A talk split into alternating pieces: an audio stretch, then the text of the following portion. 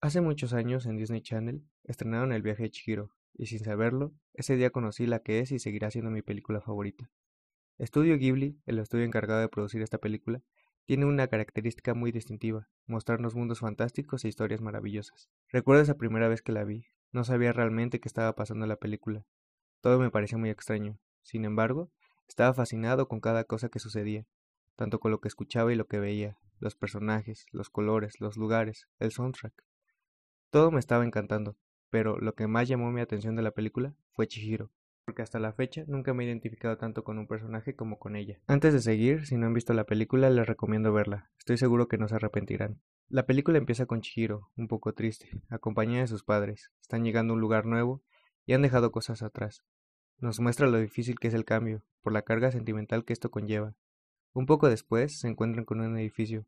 Los deja sorprendidos, pero Chihiro se muestra temerosa y preocupada por ello, algo normal con algo desconocido. En las siguientes escenas, los padres se siguen sorprendiendo con lo que ven, pero Chihiro no, sigue advirtiendo a sus papás que algo está mal, y resulta que así es, se encontraban en un lugar en el que no deberían estar.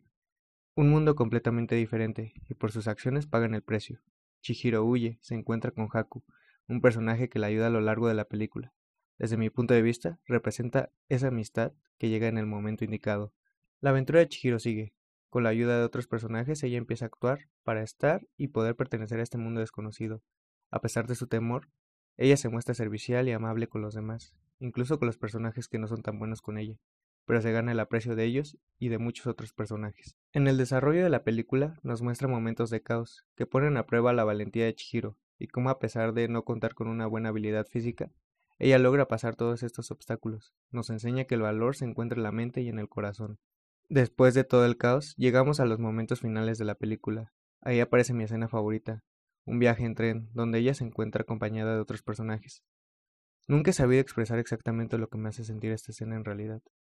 Es un sentimiento muy mío y que jamás he sentido con otra cosa. Una vez que llegan a su destino, Chihiro se muestra inquieta por el regreso y por el bienestar de otros personajes. Durante toda esta transición, Chihiro nunca pierde todas las buenas virtudes y valores que la distinguen, y a pesar de lo ocurrido, al final todo resulta bien, gracias al valor más grande de Chihiro y de la vida misma, el amor.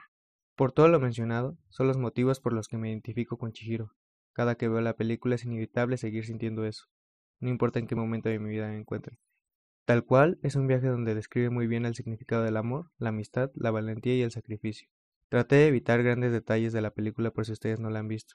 Creo que una de las mejores sensaciones de la vida es disfrutar de algo por primera vez, y no quiero quitarles la oportunidad de ello. Una vez más, gracias por escuchar.